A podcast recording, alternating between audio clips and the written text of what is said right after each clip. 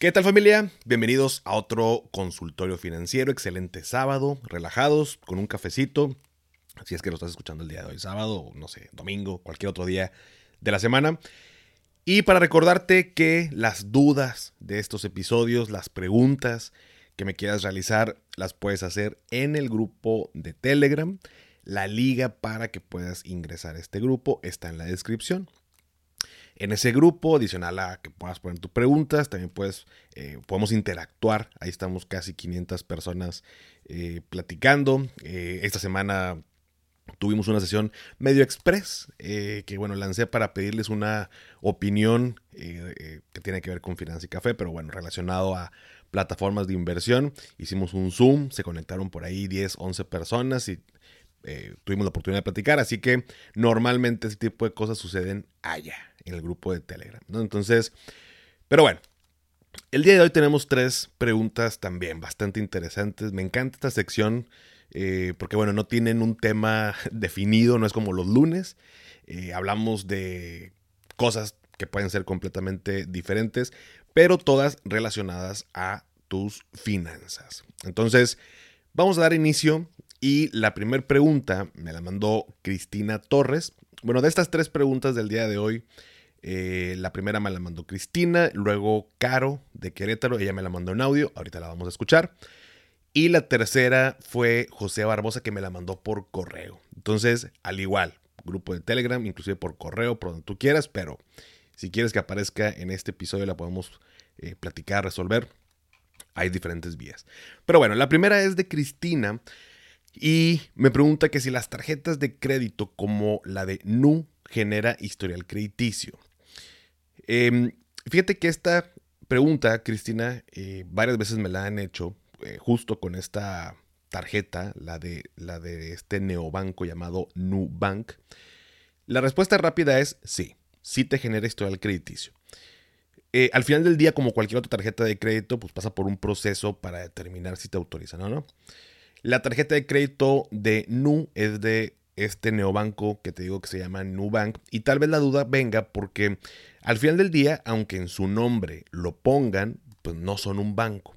Sí están reguladas ya en la actualidad, sin embargo, legalmente no son un banco. Ofrecen cierto tipo de servicios o productos, pero no en su totalidad como un banco tradicional. Entonces, digo, nada más aclarando eso, no quiere decir con esto que sea algo, como te diré, malo o el hecho de que no, es, no sea un banco tradicional que tenga algo, pues no sé, algo, algo que ver. De hecho, hace, pues que será, un par de años, los bancos tradicionales se habían quejado, se quejaron, porque los neobancos pues ofrecen, por lo mismo que no tienen instalaciones físicas, no tienen tantos gastos fijos como lo puede ser un Banorte, Banamex, un BBVA y demás, el que tú me digas, ¿no? Pues ofrecen productos con cero comisión, cero anualidad, eh, porque pues, todo está en línea, entonces los gastos al final de operación son bastante bajos y permite ofrecer estos beneficios. Entonces se quejaron de, oye, pues creen una ley para competir este, justa y demás. Digo, los bancos ya sabemos que luego se pasan de lanza en general con, eh, tienen como, ¿cómo te diré? Como es eh, una dinámica de ofrezco eh, tasas de interés altísimas y al ahorrador bajísimas eh, y pues de ahí se gana la diferencia. Entonces llegan esta, esta competencia o esta em, ola de neobancos, que de hecho en el episodio 55 hablo de esta parte y te puedes dar una mejor idea. Y pues se enojan, ¿no? De, oye, no, no manches, pues creen una ley para mejor competencia, pues porque les estaban ganando el mercado. Y actualmente les están ganando el mercado, sobre todo Nubank específicamente cuando hablamos de tarjetas de crédito. Eh, hasta ahora he escuchado muchos comentarios positivos eh, de Nubank. Tengo un amigo que tiene esta tarjeta y me dice que le ha ido bastante bien y que su aplicación pues, es muy funcional y todo. Y ahí puedes también diferir algunas compras. Entonces, em, si alguien la tiene o ha pensado en sacarla, pues puede estar tranquilo, tranquila eh, y sobre todo seguros que va a estar generando historial crediticio, tanto para bien como para mal, pero está generando historial. Entonces, Ojo con eso. Eh, y bueno, cualquier otra tarjeta que te ofrezca un, crédito, pues también te va a estar generando este, este historial. Pero bueno, esa fue la primera pregunta de parte de Cristina. La segunda es de Caro. Y bueno, como me lo mandó en audio, te la dejo aquí a continuación. Hola Paco, ¿qué tal? Buenas tardes. Eh, Caro de Querétaro, de nuevo, con otra duda que tengo. Muchas gracias. Mm, mira, acabo de escuchar el, el episodio de ayer, el día de hoy, que es martes, y em, ya nos quedó, bueno, por lo menos a mí me quedó bastante clara eh, la cuestión de CETES, cómo es que pudieras tal vez eh, perder dinero por ahí. Y bueno, eh, más que nada mi duda es, ¿qué pasa si, por ejemplo, yo ya invertí, no sé, 10 mil pesos en CETES y me llegó otro dinerito y quiero hacer otra, o sea, quiero aumentarle, ¿no? En vez de que sean 10, sean 20. ¿Se puede hacer eso? ¿O tendría que hacer una nueva partida y, y tener, por ejemplo, 10 y luego otros 10? ¿Se puede hacer eso también? Eh, y mi otra duda es, o más bien que tú nos recomiendes. Por ejemplo, si nosotros queremos invertir, eh, claro, está de acuerdo al perfil de, de, del inversionista, que si es moderado o arriesgado, pero tú, por ejemplo, ¿tú en qué inviertes? ¿O tú qué nos sugieres invertir? ¿O cuáles son las que nos puedes decir? Saben que en esta es muy buena opción, aparte de obviamente los CETES, pero ¿qué otras opciones? Porque están los fondos indexados, están los ETFs, está, no sé, por ejemplo, la bolsa, pero no sé, ¿tú qué nos puedes recomendar? Muchísimas gracias. Saludos. Mm, esta pregunta la contestamos dentro del grupo de Telegram. Mm. Incluso por ahí Israel, uno de los integrantes, la contestó bastante bien. Pero para que todos eh, los que no están en el grupo todavía y sepan, aquí la, la respondemos. La respuesta es no. La respuesta a la primera pregunta. La respuesta es no. O sea, sí puedes invertir más dinero o meter más dinero en CETES, pero una vez que uno invierte cierta cantidad, pues esa inversión ya se amarró por ese momento, por, eh, eh, por ese monto, perdón, y por el plazo definido. Si quiero invertir más porque me cayó un dinerito extra, bueno, pues habría que hacerlo el siguiente martes, que hagan de nueva cuenta la, subasta, ¿no? Y a la tasa de interés que esté en ese momento. Si en algún punto quisieras unificar todo el dinero en una sola tanda, por así decirlo, en una sola eh, inversión, pues tendrías que esperar a que, a que venzan los plazos de cada una de las inversiones que hiciste y ya que esté todo junto, bueno, pues volver a invertirlo, ¿no? Y de la segunda duda, Caro, la realidad es que si hablamos de en qué sería bueno, pues todo lo que dijiste es bueno. Y justo lo que comentaste de revisar el perfil, tu horizonte de planeación eh, y perfil de riesgo, pues son cosas que tenemos que analizar cada uno de nosotros para que después sepamos en qué podríamos invertir. Definitivamente hay muchas buenas opciones, pero no te podría decir en qué les conviene meter su dinero. Sin embargo, te platico en, en qué invierto actualmente, ¿no? Vaya, esto es para dar una idea y al final no es para que ustedes lo hagan. Eh, insisto, y, siempre lo voy a, a, decir, tienes que revisar cuál es tu perfil, tu horizonte, pues tu presupuesto, tu perfil de riesgo. Eh, vaya, todos esos aspectos antes. No, no hay un producto financiero, no hay una inversión que yo les pueda decir, todos inviertan aquí. No sería correcto y no sería ético de mi parte. ¿Sale? Pero bueno, eh, de, de, las cosas en las que invierto actualmente, primero que nada, bueno, tengo un PPR de Seguros Monterrey para mi retiro. Con este PPR estoy protegido por fallecimiento incapacidad, me ayuda a deducir, aunque actualmente por mi régimen fiscal no lo hago, pero bueno, es una posibilidad. Y me ayuda a que a mis 65 sobre todo me administre el dinero en rentas mensuales vitalicias. Con quienes he tenido alguna asesoría les he platicado que hoy en día a mí, don Paco 2023, me da mucha tranquilidad saber que en mi retiro voy a contar, o sea, con lo que yo llegué ahorrado, voy a contar con una renta mensual vitalicia. Y esto me lo da mi PPR.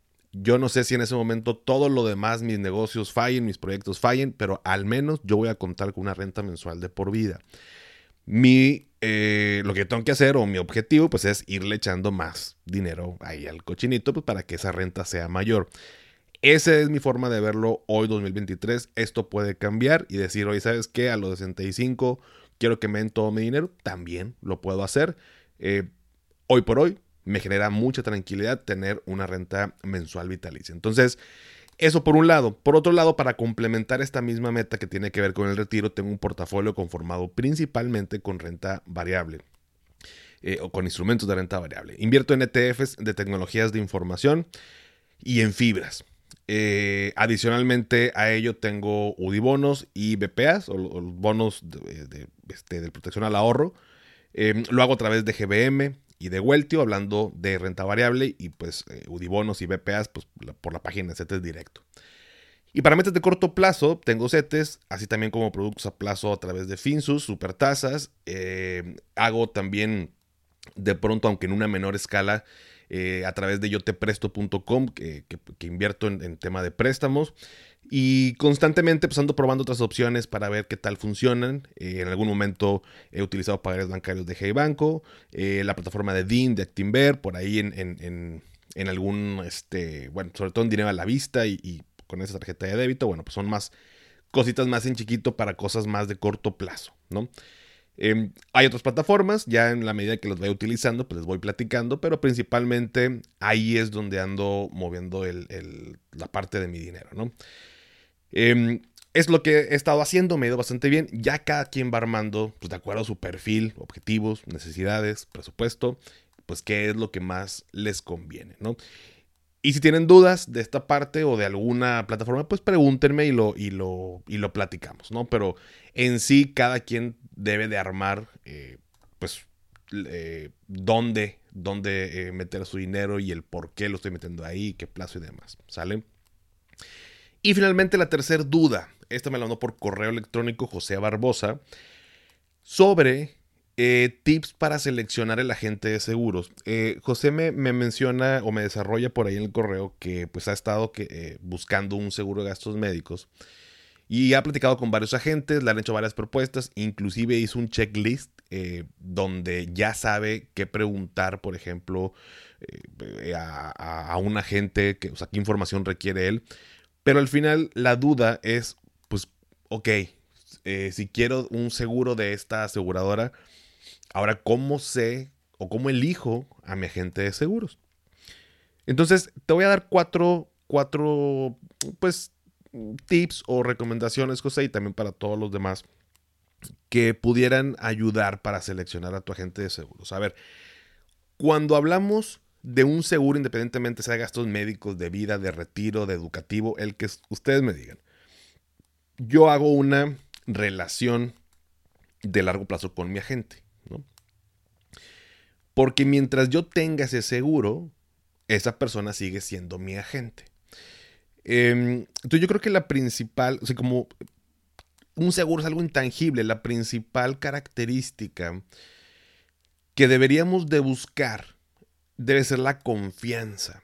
Y es como una relación de pareja, ¿no? O sea, a ver, o una relación de negocios. Tú no vas a hacer negocios con alguien en quien no confías. Tú no vas a andar con alguien en quien no confías. Tú no vas a estar ser amigo de alguien en quien no confías. Entonces la confianza, a pesar de que no se construye de la noche a la mañana, sino que se va construyendo a través del tiempo, sí hay algunas em, señales el momento en que yo me reúno con una gente que me generan confianza. Por ejemplo, eh, se la pasa escuchándome eh, sobre lo que yo necesito. Me hace preguntas para yo estar eh, hablando.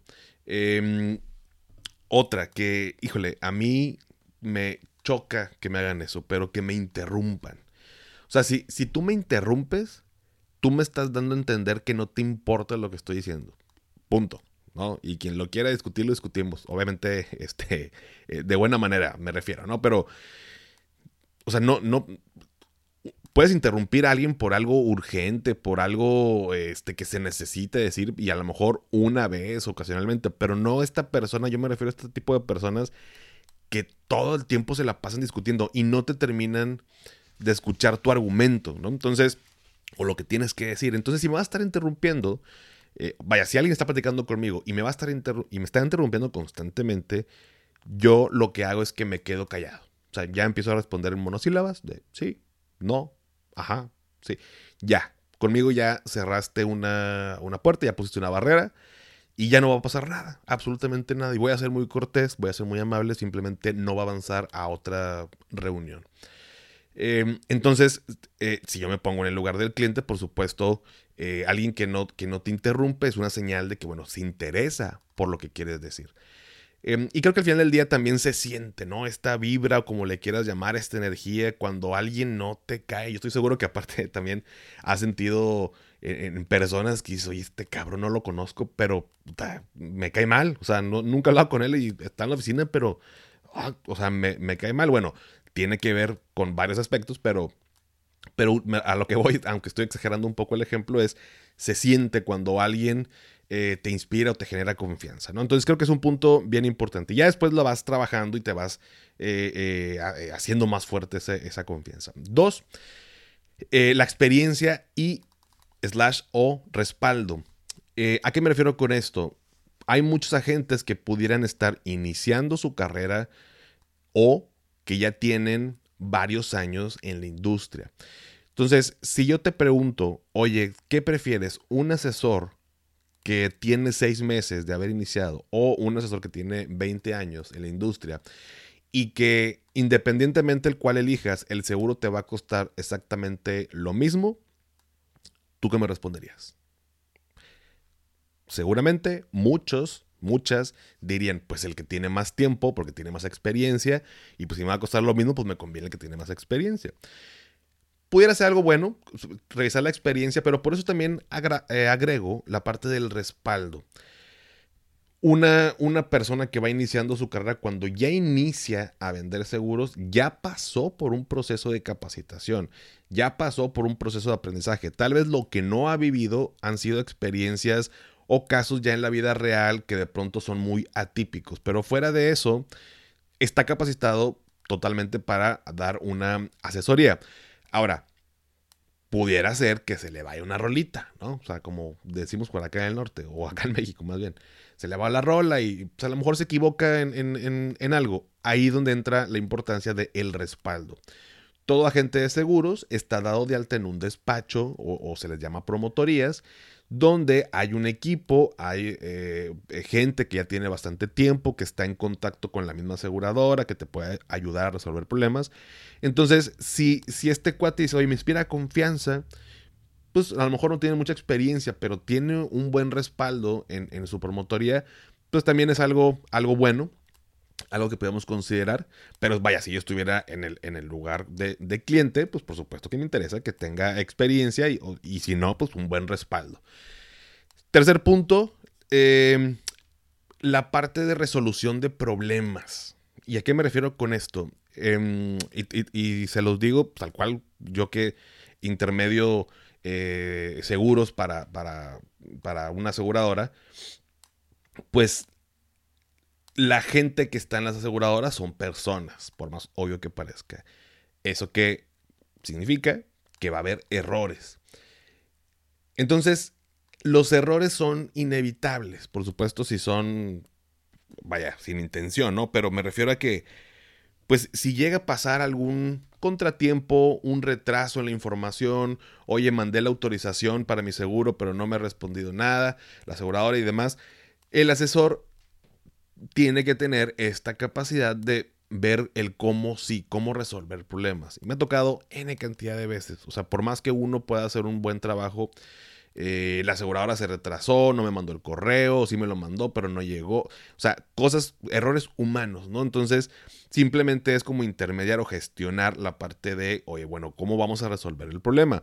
Y eso también involucra, por un lado, el hecho de resolverlo con la aseguradora y saber tratar o, manejarlo con, con el cliente, ¿no? O sea, también pues no ser, por supuesto, grosero ni, ni nada, ¿no?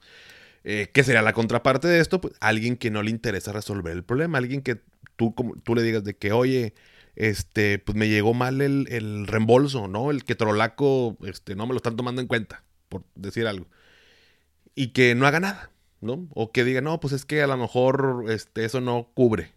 Dices, güey, pues o sea, pregunta, ¿no? O ayúdame a ver con quién hablamos, o no sé, que nos respondan. Entonces creo que la parte de resolución de problemas es importante.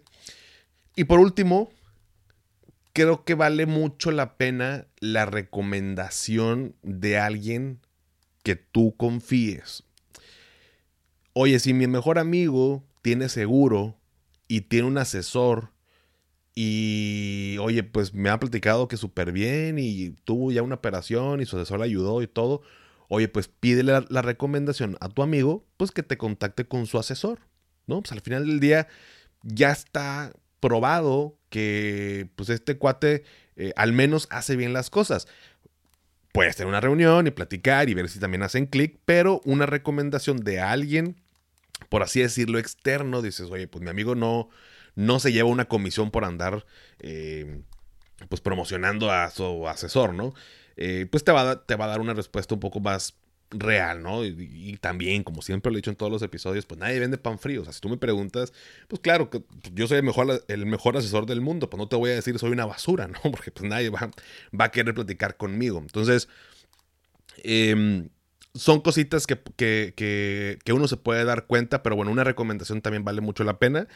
Si no conoces eh, a alguien o tal vez el que te puedan recomendar, dices, no, es que me desorla, la neta no te lo quiero recomendar porque no, no, no, es tan, eh, tan atento y demás. Pues bueno, toma en cuenta los puntos anteriores. Em, la contratación es todo un proceso, como te digo, es como, como andar con alguien, como hacer negocios con alguien. Eh, es una relación de largo plazo. Entonces vale la pena que podamos tener esta confianza. Eh, por supuesto, me, ponía en el correo José que, bueno, oye, ¿qué pasa si está ilocalizable el, asesor?